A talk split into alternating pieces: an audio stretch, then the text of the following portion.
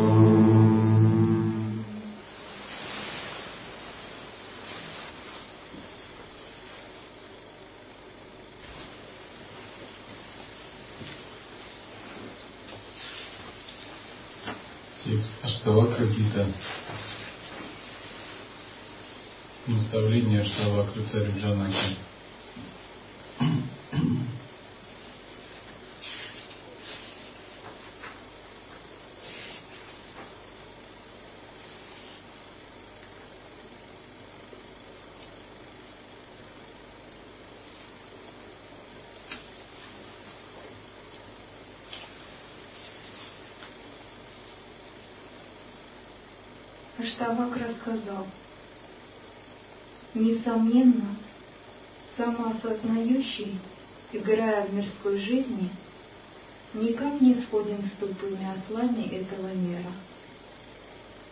Истинно, сосредоточенный в мистической йоге, не чувствует никаких волнений, утвердившись в этом состоянии, хотя все боги, начиная с Индры, тоскуют и печалятся.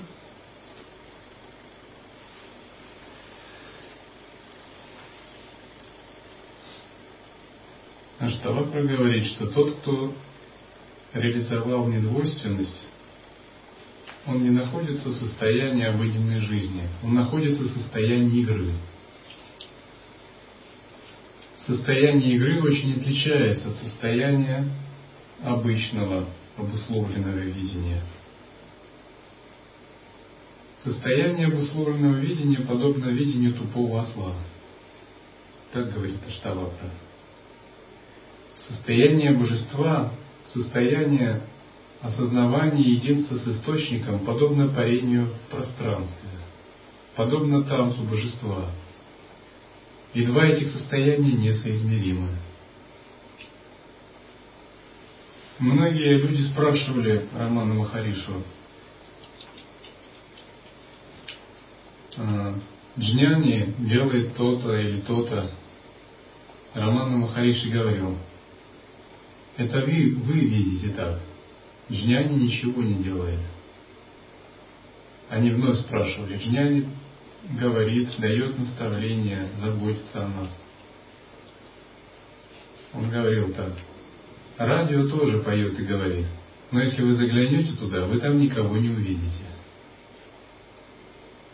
Таким же образом, состояние джняни, которое реализовал единство с источником, внутри является полной пустотой. Оно бессущностно, несубстанционально. Однако другие люди, видя его действия, могут вводиться в заблуждение, думая, что его сознание функционирует аналогичным образом –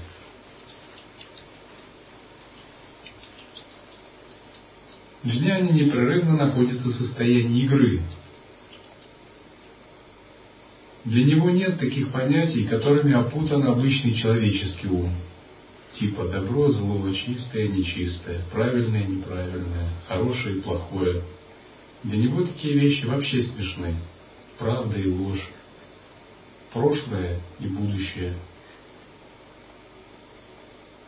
Он не разделяет человеческую глупость ни по одному пункту.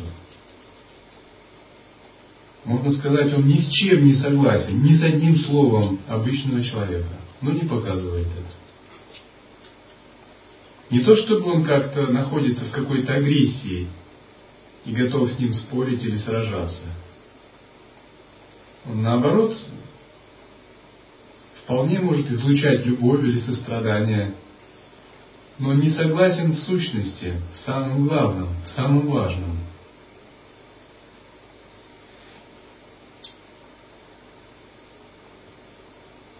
Потому что он знает, что в мире, к примеру, нет плохого, а есть то, что человеку не нравится. Нет хорошего, а есть то, что ему нравится. Нет того или этого, а есть различные виды восприятия.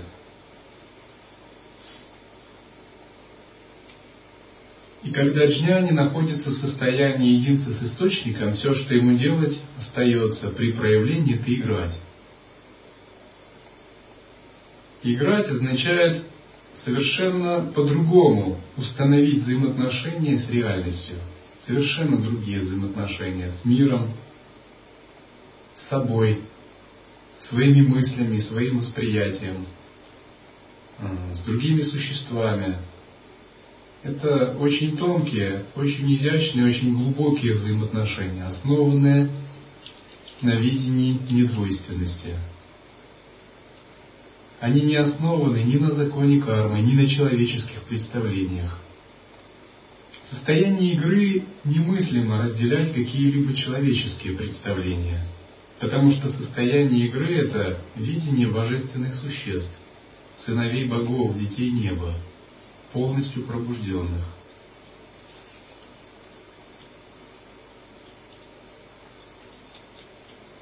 Однажды один э, человек из близкого окружения Нимкароли Бабы оставил тело. Другие люди горевали.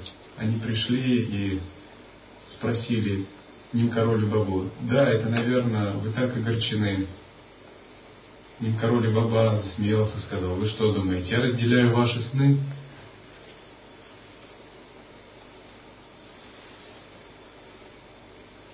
Это означает, что жизнь и смерть существуют для тех, кто видит сны.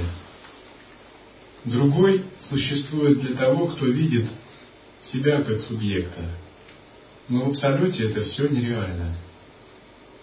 В абсолюте это все совершенные игры абсолюта, от которых ничего печалится.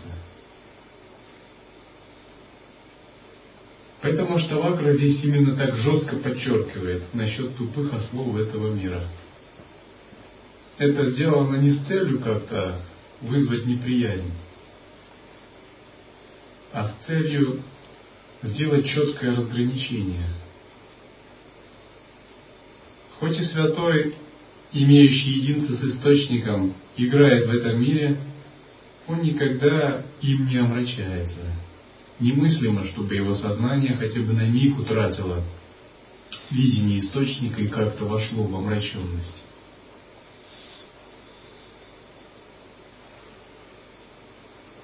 Он говорит, что, будучи сосредоточенным в таком мистическом состоянии, он не чувствует никаких волнений, хотя даже боги сансары тоскуют и печалятся. Волнение есть признак невидения, признак сна разума, заблуждения – Святой же пребывает в непрерывной радости, благоговейном экстазе, благодаря единству со Всевышним Источником.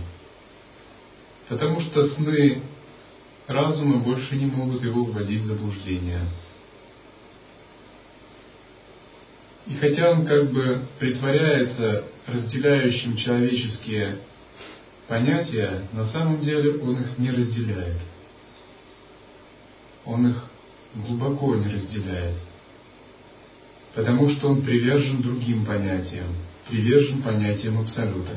Кто-то может подумать, может, значит, надо отрицать человеческие понятия, дать им хороший бой, чтобы они знали свое место и показать, как бы, в чем истинный дух. Такие тоже были.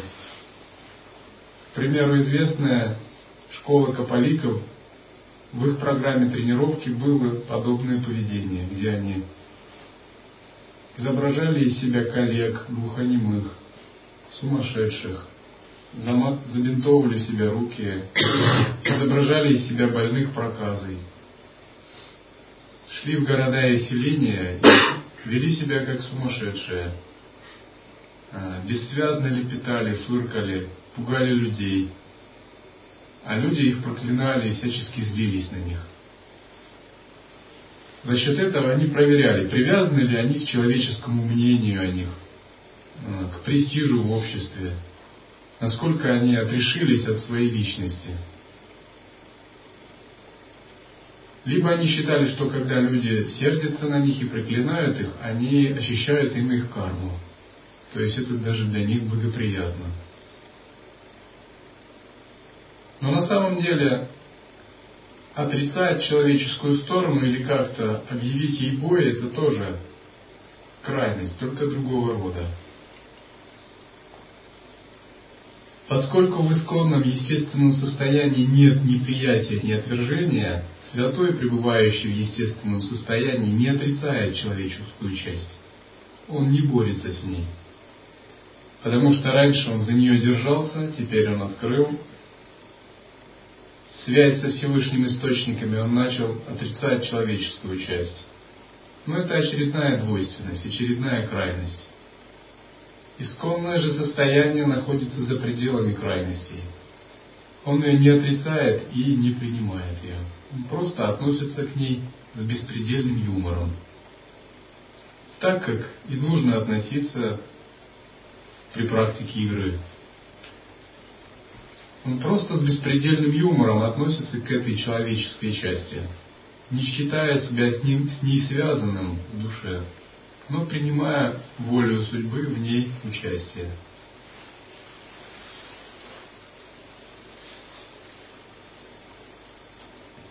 Тот, кто не может относиться с беспредельным юмором к своей человеческой части, скорее всего, еще не знаком со своим исконным сознанием.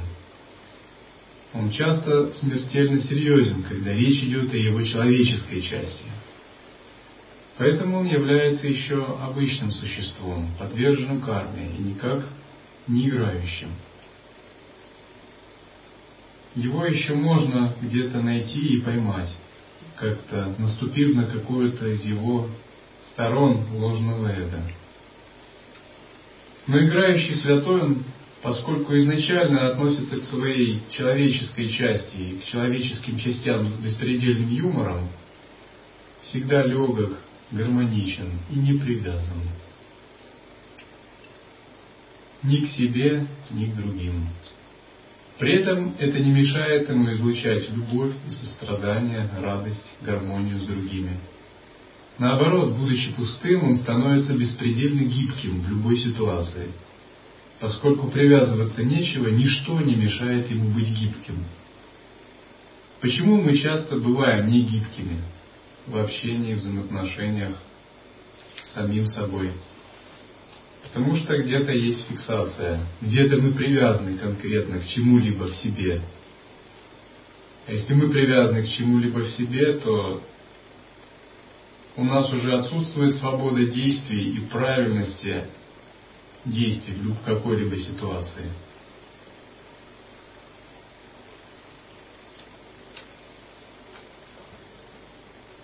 Но непривязанность дает йогину потрясающую легкость, пустоту сердца и гибкость. Когда он знает, что ничто не достойно того, чтобы вызвать замешательство в его уме, ни снаружи, ни внутри. Тогда он просто расслабляется, и, будучи расслабленным, он живет спонтанно.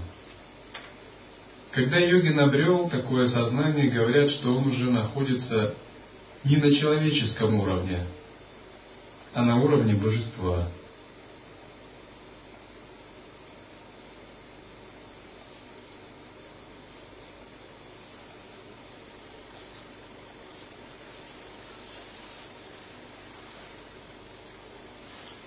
Он, знающий, не затронут условиями, проявляющимися в соответствии с хорошими делами или плохими, так же, как небеса не касаются дым, сколь бы высоко он ни поднялся.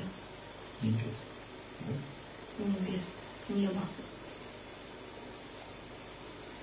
Что может помешать великой душе, познавшей этот целый мир, как свою жизнь, быть удовлетворенной? Да, скажите, когда йогин реализовал единство с великим источником. Когда он познал весь мир как самого себя, что может душе помешать быть удовлетворенным? Какие катаклизмы, какие события могут помешать душе пребывать в состоянии удовлетворенности? Это невозможно в принципе.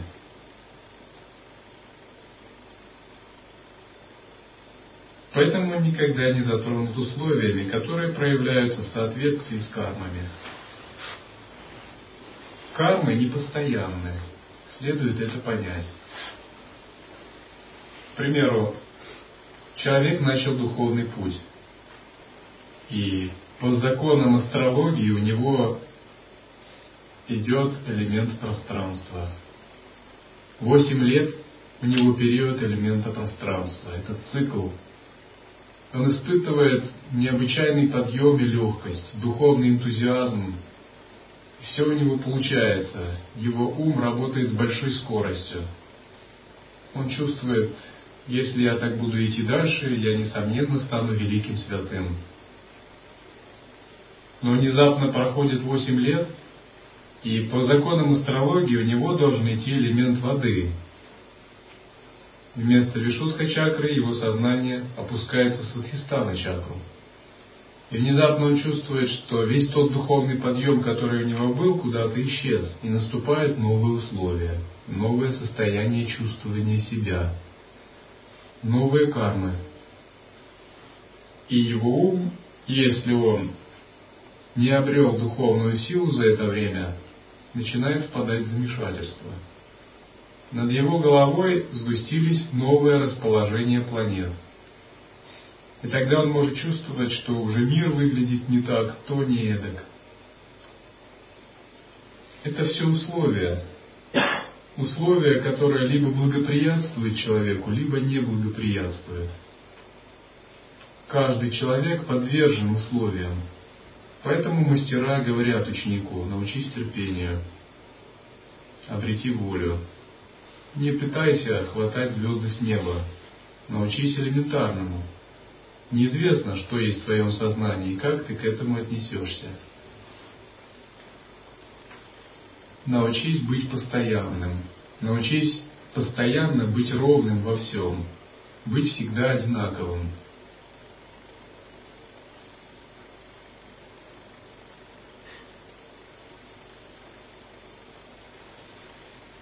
Когда вы обрели всегда ровное сознание, это означает, что вы кое-что реализовали. Есть такая поговорка. Если твой ум неизменен, ты в сахаджи Это означает, что пройдете ли вы ретриты или не пройдете. Пройдет 10 лет или 30 лет. Будет ли Дивелока самой процветающей сангой мира – или она будет совершенно скромной, состоящей из трех десятков монахов. Ваш ум не изменится. Будете ли вы занимать самое скромное положение? Будете ли вы занимать очень высокое положение? Ваше сознание останется постоянным, неизменным. Если оно останется, можно сказать, что у вас есть кое-какое достижение.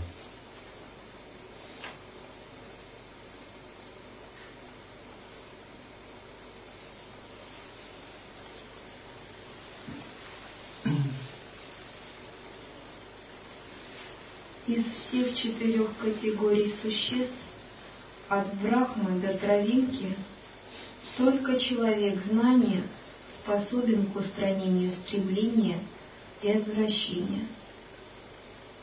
Редкий человек знает себя как неделимого Господа мира. Никакой страх не приходит к тому, кто живет истиной. Аштавак рассказал, вы не связаны ничем. Отчего чистый человек, подобно вам, должен отрекаться? Отстранившись от проблем тела, вы можете успокоиться. Все исходит от вас. подобно пузырю из моря. Зная себя так, как единого, можете быть покойными.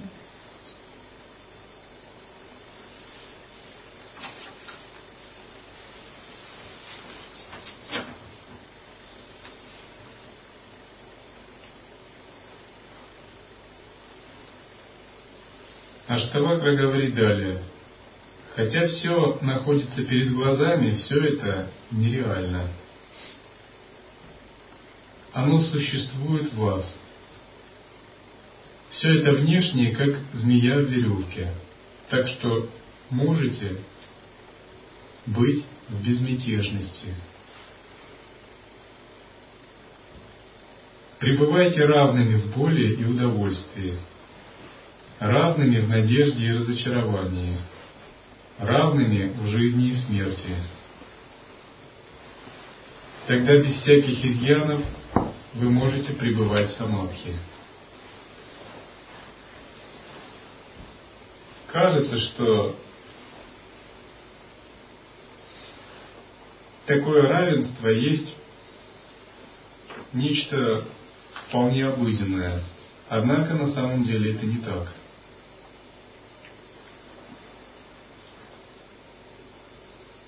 Сомараса, принцип единого вкуса, предполагает способность йогина быть в ровном сознании, когда оно захватывает огромные полосы восприятия. Легко быть в ровном сознании, когда сознание воспринимает что-то незначительное. Один и тот же вкусный просад, дружелюбные монахи – строгие принципы поведения, благоприятные условия для практики, хорошее крепкое тело здоровое. Это очень легко. Однако истинное равенство означает, что ваш ум способен захватить очень широкие полосы восприятия и при этом не поменяться. Как в одну сторону, так и в другую. Вот если вы подумаете, сможет ли ваш ум быть ровным, если вы попадете в величайшую роскошь, величайшую славу, богатство, наслаждение, утонченное развлечение, то, о чем мы даже помыслить не могли. Очень глубокие состояния, связанные с ясностью, знанием, когда вам откроются сверхсилы, сверхспособности, когда вы почувствуете, что за крутой монах у вас скрывается божество, владыка вселенных, и не опьяниться всем этим. Когда вы окажетесь в состоянии власти, или наоборот, когда вы попадете в жесткие условия, где вы полностью ограничены, где ваш творческий потенциал заблокирован, где ваша внешняя свобода ограничена, где ваши элементарные удобства тела не удовлетворяются. А это мы чуть-чуть только раздвинули спектр сознавания. Его можно раздвинуть гораздо шире. Если сдвинуть спектр сознавания вниз, там будут очень жесткие энергии. Если его поднять вверх, там будут очень тонкие, очень возвышенные. И йогин, переживая весь этот безграничный спектр, должен сохранить свое равностное сознание, без приятия отвержения. Вот такое сознание называется сомараса видья, знание единого вкуса –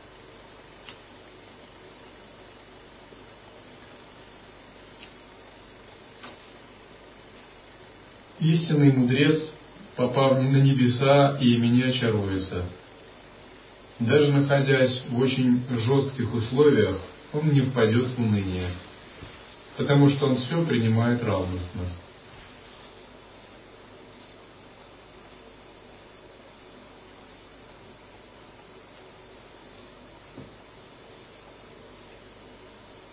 К примеру, в аду условия ужасные – В аду живые существа непрерывно терзают друг друга. Их тела излучают зловоние. Многие из них живут в нечистотах. Над ними совершаются ужасные пытки. И их жизнь это примерно жизнь, которая проходит так. Ужасные пытки, которые перемежаются беспамятством. А когда память приходит, ужасные пытки начинаются заново. Поэтому они как бы в душе очень хотят жить в беспамятстве, потому что беспамятство это единственное время, когда они не страдают. Но когда беспамятство исчезает, снова ад начинается. У них нет ни воли, ни мыслей, ни чувств. Они полностью беспомощны, их сознание очень сужено и забито до самого элементарного, как избавиться от дикой боли. Вот сознание существа ада совсем отличается от сознания человека. Оно очень узкое, и примерно восприятие такое. Как избавиться от дикой боли, как чуть-чуть ее ослабить. И диапазон восприятия – это примерно переживание от дикой боли к чуть-чуть меньшей. И беспамятству. И вся жизнь, она проходит между дикой болью меньшей болью и беспамятством. Это сознание существа, да. Однако, когда ученики одного учителя спросили, на каких небесах вы собираетесь переродиться, учитель сказал, я молюсь, чтобы переродиться в аду. Кто же там будет спасать живых существ? Это означает, что святой силой своего сознания может сохранить ясность и ровность, даже попав в очень жесткие энергии. Даже с такими переживаниями он может играть. Он может стать там гневным божеством и весь этот ад превратить в чистое видение, в гневную мандалу. Служителей ада сделать стражниками этой мандалы и божествами периферии, а сам воцариться в гневной мандале как центральное божество и играть среди яростных энергий.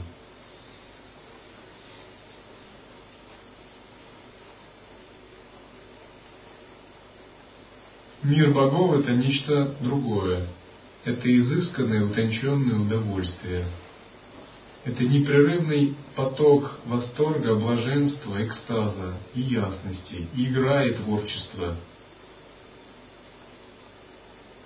Это так, где твои способности увеличиваются в сотни, может быть, миллионы раз. Это мир, где все твои желания исполняются с большой скоростью, когда ты не успел подумать, а тебе уже это дается. Или не успел ты помечтать, ты уже этим обладаешь. Это мир, где ты думаешь так, что же мне еще вообразить, пожелать и получить это.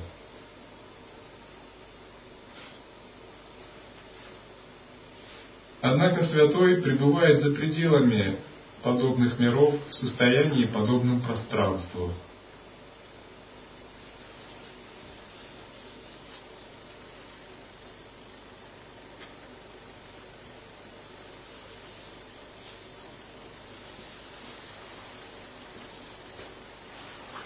Я бесконечен подобно пространству.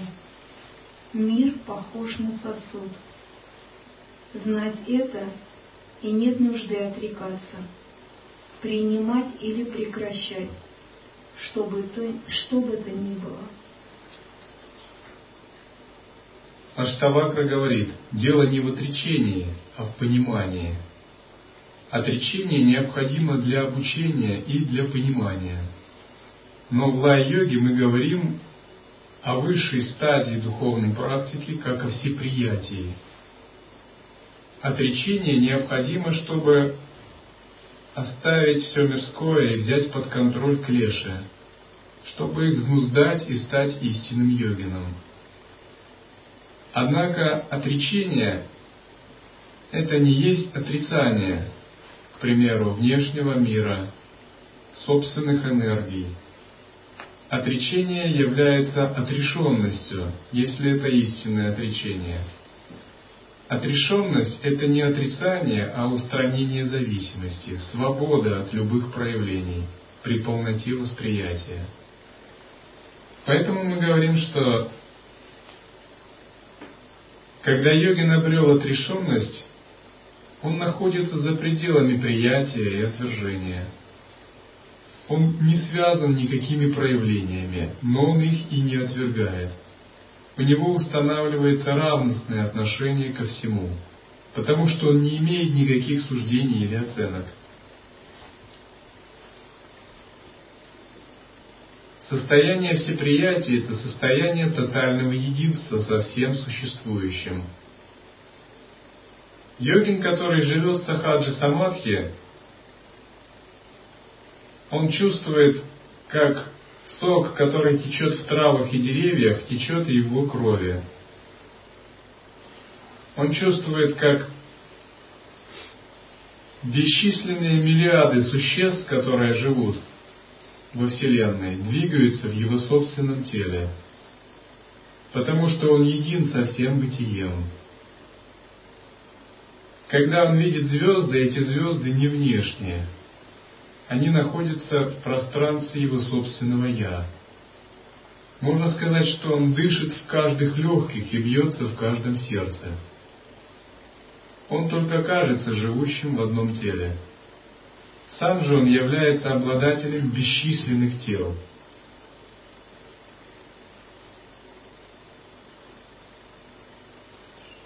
Я подобна океану. Разнообразие вещей – волнам. Знать это и нет нужды отрекаться, принимать или прекращать.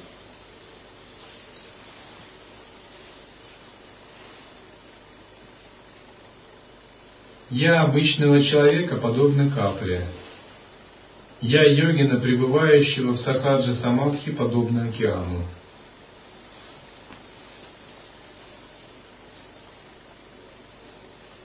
Или подобно волне.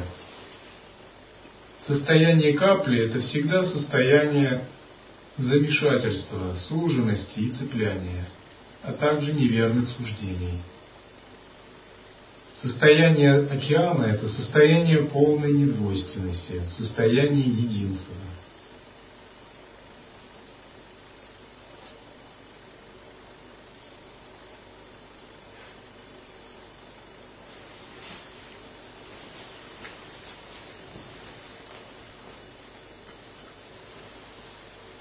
Когда обретается такое единство? Когда йогин воспитал в себе отрешенность, волю, безмятежность. Когда он отпустил себя и вошел в недеяние.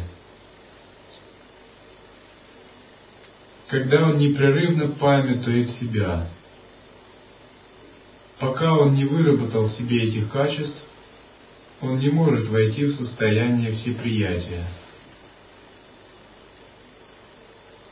Когда же он воспитал в себе терпение, самоотдачу и безграничную волю, отрешенность и сумел отпустить себя и расслабиться – все приятия, единый вкус, недеяния приходят сами, естественно. Это логически, логическое завершение практики йогина. Многие могут этого не понимать. Многие связывают йогу с методикой, только с методом, с конкретной техникой. Это не так. Методика есть только методика. Но всеприятие, отпускание себя, недеяние, единый вкус зарождается в результате выхода за пределы личности. Это совсем отличается от методики. Это дело осознавания и самоотдачи.